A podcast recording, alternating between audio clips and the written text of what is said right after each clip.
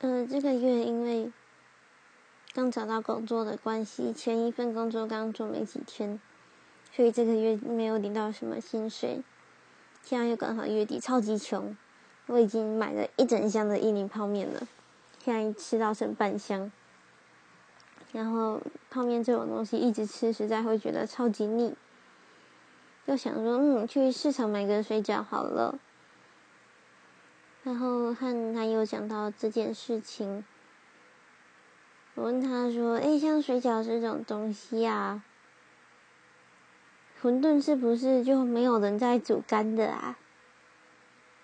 然后他说：“干的馄饨并不叫馄饨，那个叫做抄熟。没有干的馄饨这种东西，只有抄熟。